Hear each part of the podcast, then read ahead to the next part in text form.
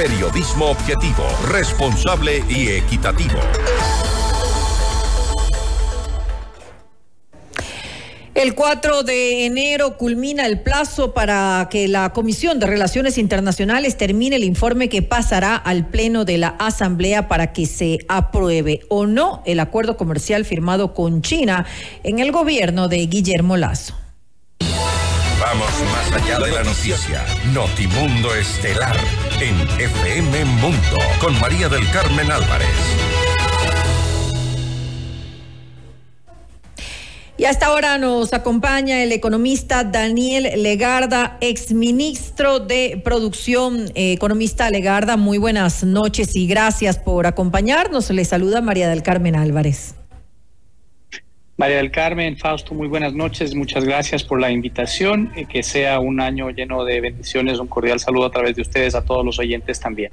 Gracias. Igual para usted que tenga un muy buen 2024.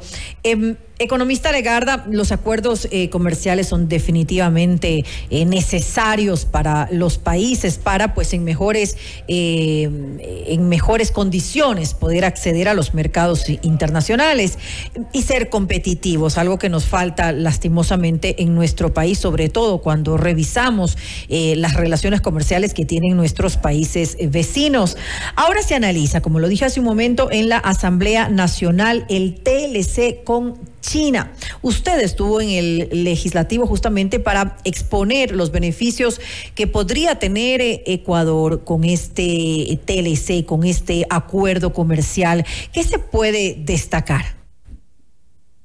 Gracias nuevamente, María del Carmen. Creo que es muy importante que la ciudadanía conozca que los beneficios de este acuerdo comercial que está ya cerca de poder ser ratificado y que esperamos la Asamblea Nacional esté a la altura de lo que demanda el país para poder ratificar un acuerdo comercial que fue negociado en el gobierno anterior con el liderazgo del expresidente Guillermo Lazo, con un equipo técnico de primera que ha sido base fundamental para la, negociación, que es un equipo que continúa, es un, es un activo del eh, país, no de un gobierno en particular, pero la herramienta sí que es necesaria para el país. El particular caso de China es una economía, la segunda economía del mundo, es el mercado de consumo que apunta a ser el más grande del mundo, es ya nuestro principal destino para las exportaciones no petroleras, pero además tiene un potencial muy grande de poder generar eh, nuevos productos de exportación y el crecimiento de los ah, actuales y de eso convertirse en una fuente de crecimiento y de eh, empleo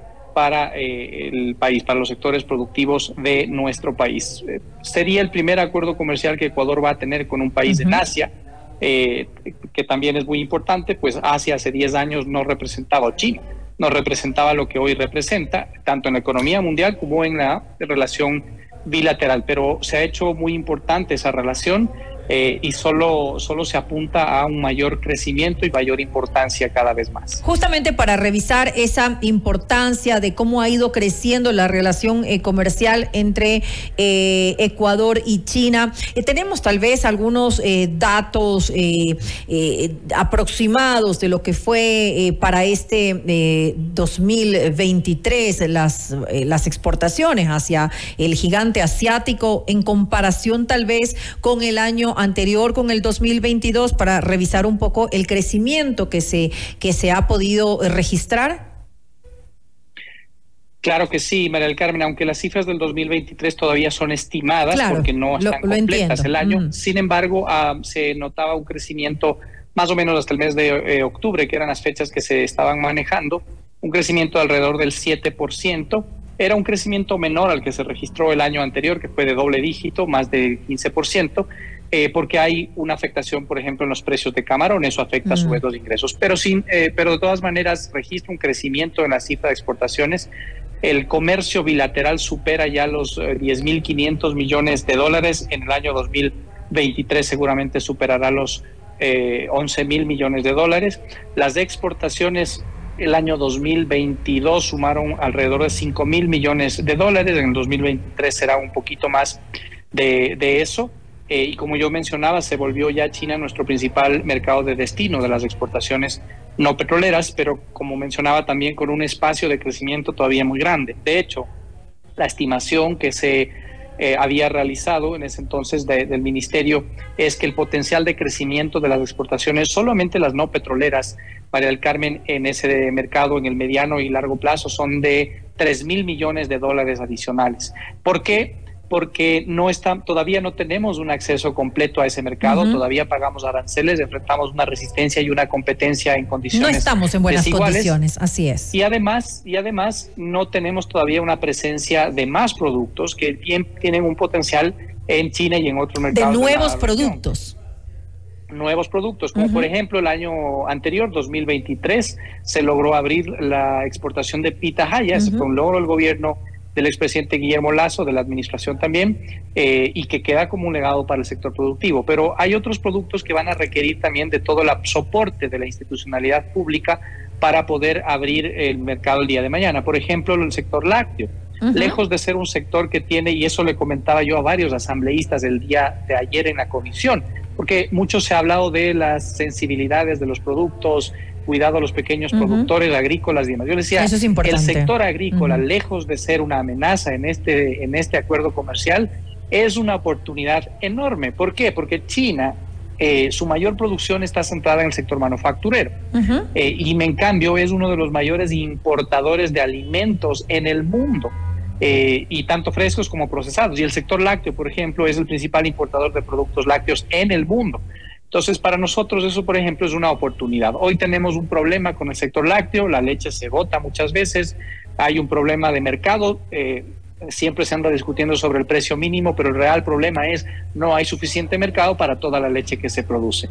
El día de mañana, con la herramienta que se ha dejado negociada y que, insistimos, la Asamblea tiene que ratificarlo, esto puede ser una solución para un problema importante de desarrollo, sobre todo en la ruralidad de nuestro país, particularmente en este caso en el ejemplo del sector lácteo, en la ruralidad de la Sierra Centro. Pero sí hay otros ejemplos también con proteínas, carne de cerdo, de pollo, por ejemplo, y otros productos en donde hay un gran potencial de poder entrar en ese mercado en algunos años. Ahora, ¿qué tan importante también es em, este, este acuerdo comercial para, eh, para el ingreso de, em, de materias primas con, con, un arancel de 0%, por ejemplo? Eso, eso es em, significativo o sería significativo para reducir los costos para la misma producción eh, de nuestro país. Es decir, a, a nosotros también nos conviene eh, esto por, el tema del, del ingreso de materias primas. Exactamente, María del Carmen, es muy importante ese comentario y unas cifras para poder ilustrar esto, porque nuevamente eh, escuché a muchos asambleístas que decían nos van a inundar de productos chinos, pero hay que poner estas cifras en contexto, por un momento dejar de lado la política y sembrar los datos técnicos, ¿no? Yo les dije, yo soy un técnico cuando fui a la comisión, yo no soy un, eh, un político y les voy a dar todos los datos. Del total de importaciones que cada año realizamos desde China, el 77%, María del Carmen, eso quiere decir casi 8 dólares de cada 10 que importamos desde China cada año corresponden a materias primas, bienes de capital eh, y algunos uh, combustibles. Esos son productos como, por ejemplo, la maquinaria que sirve para empacar uh, los productos que se elaboran aquí de alimentos. Eso es, por ejemplo, el yeso que se elabora para la industria de eh, minerales no metálicos. O, por ejemplo, el transporte, el camión que se importa desde China como uno de los orígenes, eh, también la tecnología igual, de igual forma. Entonces, claro, hay muchos de esos productos que ya tienen arancel cero, pero otros que no. Eh, por ejemplo, algunos aparatos como máquinas de, de coser, del mismo sector de tecnología, de las mismas materias primas que tienen 5 o 10% de arancel. Ese arancel va a reducir en la mayoría de casos a cero de manera inmediata para poder acceder en mejores condiciones a estos productos que permiten ampliar la producción en nuestro país, la producción manufacturera, la producción agrícola, la producción también de servicios. Entonces, eh, sin duda alguna, ese es otro de los componentes que se analizó para el eh, balance, para el resultado de la negociación, que es favorable para nuestro país. ¿Se va a reducir de forma inmediata o también algunos eh, se harán de, de manera progresiva? María Carmen, yo ayer en la comisión les hice una comparación de la negociación que en su momento se firmó con la Unión Europea. En el año 2016 eh, se cerró esa negociación y se firmó el acuerdo. El entonces expresidente Rafael Correa y les dije, la asamblea de ese entonces ratificó abrumadoramente ese acuerdo. Y lo comparé el resultado de la negociación de ese entonces, del año 2016, con el resultado de la negociación de China. Y para sorpresa de muchos asambleístas, porque es fácil decir criterios políticos, pero cuando se ponen los datos de frente, que es lo importante, lo técnico, el resultado de la negociación de China permite más flexibilidades, más mm. tiempo de desgrabación y más exclusiones que el acuerdo con la Unión Europea.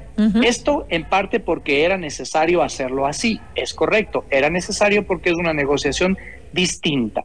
Pero también eh, les dice notar esto a los asambleístas para que vean que la negociación fue elaborada correctamente. Y los plazos de desgrabación, María del Carmen, para el segmento de productos en donde hay sensibilidades, porque esto también se tomó en cuenta dentro de los intereses de nuestro país, eh, en muchos casos llegan a 15 o hasta 20 años de desgrabación. Es por mucho el país que más ha logrado años de desgrabación, que más flexibilidad ha logrado. Pero además, María del Carmen, no solamente que hay años largos, por ejemplo, el sector automotriz tiene 15 años de desgrabación. Eh, en su momento, en el, cuando estaba en el, en el ministerio, recibíamos muchas críticas de por qué 15 años, que debería ser más rápido la desgrabación para tener precios de vehículos más baratos.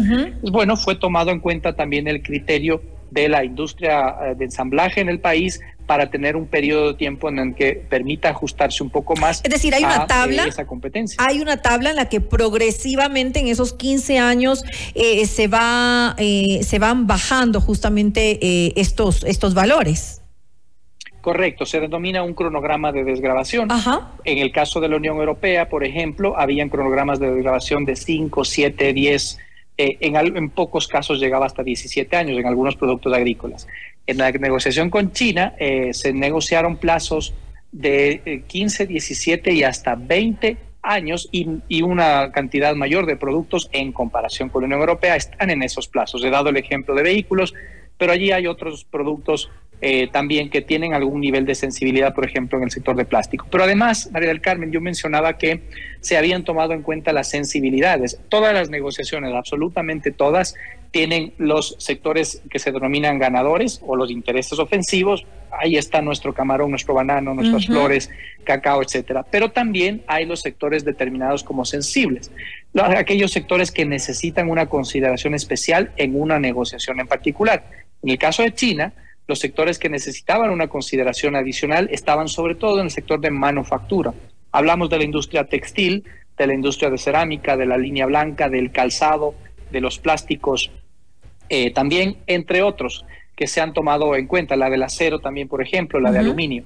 La mayoría de productos de estas industrias están excluidos del acuerdo comercial. ¿Qué quiere decir esto, María del Carmen? Que poniendo el ejemplo del sector textil, que también eh, recalqué en la comisión, porque lamentablemente algunos asambleístas, tal vez por no conocer el detalle de la negociación, no quiero pensar que fue por mala fe, estaban dando el ejemplo de que la industria textil va a quebrar.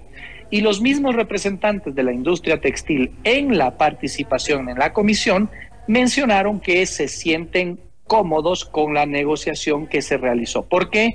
Porque la gran mayoría de los productos sensibles que tienen estas industrias, por ejemplo, las confecciones, una camisa de vestir que se, que se fabrican en muchos espacios en el Ecuador, está excluida del acuerdo. ¿Qué quiere decir esto, María del Carmen? Decía yo, el día de hoy, sin acuerdo comercial con China, una camisa proveniente de ese país, de China, paga más o menos un 40% de arancel. El día de mañana, cuando entre en vigencia el acuerdo comercial, la camisa proveniente de China va a seguir pagando el mismo 40% de arancel. Es decir, no hay un tratamiento preferencial, no hay una reducción de arancel para ese tipo de bienes. Sin embargo, la empresa que produce esa camisa va a estar en mejores condiciones. ¿Por qué? Porque le estamos bajando el arancel para la aguja de coser, para la máquina, para los filamentos sintéticos que no se producen en el Ecuador, y una serie de otros insumos que sirven para la producción nacional. Es decir, estamos abaratando los costos de producción y estamos manteniendo su protección frente a las importaciones de Asia. Y eso sucede, como he mencionado, no solo con textiles o el ejemplo de la camisa que he puesto, sino también con el calzado, eh, con los neumáticos, con varias autopartes, con varios productos del sector plástico, con la cerámica, con la línea blanca que se produce aquí, acero, aluminio, entre otros productos. Son un total de 826 productos que están con esa consideración y ese es un espacio amplio y suficiente para tener en cuenta esas sensibilidades y que permita, por lo tanto, al país avanzar con este balance al que me he referido que contempla todos los intereses de nuestro país. Para salvaguardar la producción ecuatoriana, obviamente. Em, Economista Legarda, em, eh, ¿qué, disciplinas eh, pueden quedar fuera o quedan fuera de este, de este acuerdo? ¿Qué es lo que no se ha contemplado? Me refiero a, por ejemplo, em, comercialización de servicios, eh, por ejemplo, propiedad intelectual. ¿qué, es lo que no forma parte de, de, este, de este TLC? Gracias, María del Carmen. Esta parte también es muy importante porque ha habido mucha sensibilidad respecto a procesos de compras públicas, por ejemplo, mm. con empresas provenientes de China o también en la participación sobre la licitación de eventuales servicios. Es por eso que, al menos en esta primera fase de negociación, no se incluyeron el capítulo de servicios, compras públicas, ni tampoco el capítulo sobre solución de controversias inversionista-Estado. Todo eso es para una discusión futura si es que los dos países... Queda abierto entonces. Queda abierto para el futuro, pero si es que los dos países están de acuerdo en hacerlo. Eso, por lo tanto, también permite, también ha permitido que la negociación pueda hacerse en un tiempo eh, más rápido. Eh, y esto también se los comentaba a los asambleístas en la intervención, porque también ha habido comentarios de que este acuerdo se realizó eh, en términos grotescos, lo pusieron así, en el microondas.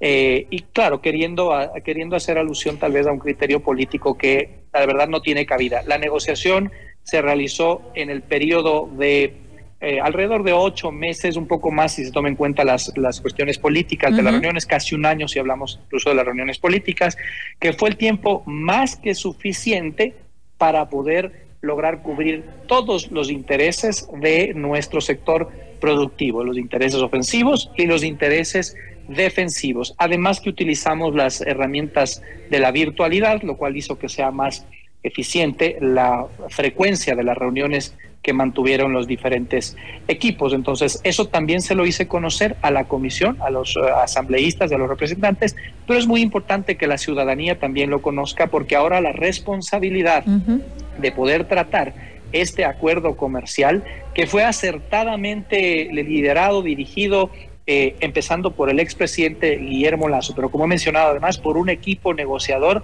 de primera calidad con gente que permanece en el ministerio, que es un activo para el país, muchos de los cuales no es que entraron en el gobierno anterior, sino que ya permanecen atrás. Esto es una política de Estado, la política de Estado que debe sobrepasar cualquier criterio político y también sobrepasar cualquier gobierno porque la herramienta finalmente permanece aquí para quienes generan riqueza en el país, para el sector productivo de nuestro país. Así es que la Asamblea tiene que estar a la altura de, la, de, lo que le demanda el país, que es la ratificación de este importante instrumento eh, comercial. Y ya justamente para finalizar esta entrevista, quiero tomar algunas de, de, las palabras que usted em, ha manifestado eh, eh, justamente al, al, al, finalizar esta entrevista y que habla de, de que pues esta fue un, este fue un acuerdo que se firmó en el anterior gobierno, en el gobierno de Guillermo Lazo. Eh, yo, le, yo le pregunto a usted, ¿considera que de alguna manera eso va a crear algún tipo de renuencia eh, eh, cuando se lleve pues al Pleno para que se vote por la aprobación de este acuerdo? le voy a ratificar las palabras que mencioné en la comisión el día de ayer también eh, Mario Carmen, porque me parece muy importante su, pregunta. Eh, yo les dije, en el año 2016, esta Asamblea Nacional ratificó abrumadoramente el acuerdo comercial con la Unión Europea, que en ese entonces mm. fue acertadamente liderado y acertadamente decidido por el expresidente Rafael Correa. Los resultados del acuerdo comercial con la Unión Europea son positivos, a pesar de que dentro de su propio gobierno tuvo varios incendios y varios, eh, varios jugadores en contra que no permitieron que se avance a la velocidad que debía avanzarse. Pero fue una decisión acertada. La decisión que tomó el presidente Lazo de iniciar, el expresidente Lazo, de iniciar y concluir las negociaciones eh, en 2020, entre 2022 y 2023 con China, sabiendo que estaba camino a convertirse en nuestro principal socio comercial eh, no petrolero, en el principal destino de las exportaciones no petroleras, en ser una fuente de cooperación importante para el país, pero además un mercado con enormes oportunidades, es una decisión acertada. Y esto trasciende gobiernos, es una política de Estado que en beneficio de quienes hacen eh, la producción en este país, pequeños, medianos, grandes, economía solidaria y demás, debe ser ratificado. Y esta, y esta parte también era importante, María del Carmen, porque hubo también criterios en la comisión respecto a la preocupación por las MIPIMES. Bueno, primero, volví a mencionar las exclusiones de los sectores que no, no tienen que preocuparse porque sus productos están excluidos. Pero además resulta que mucha gente no conocía que 8 de cada 10 empresas que exportan en el país, en el sector no petrolero, María del Carmen, y que la ciudadanía escuche bien, 8 de cada 10 empresas que exportan son MIPIMES, Economía Popular y Solidaria y artesanos.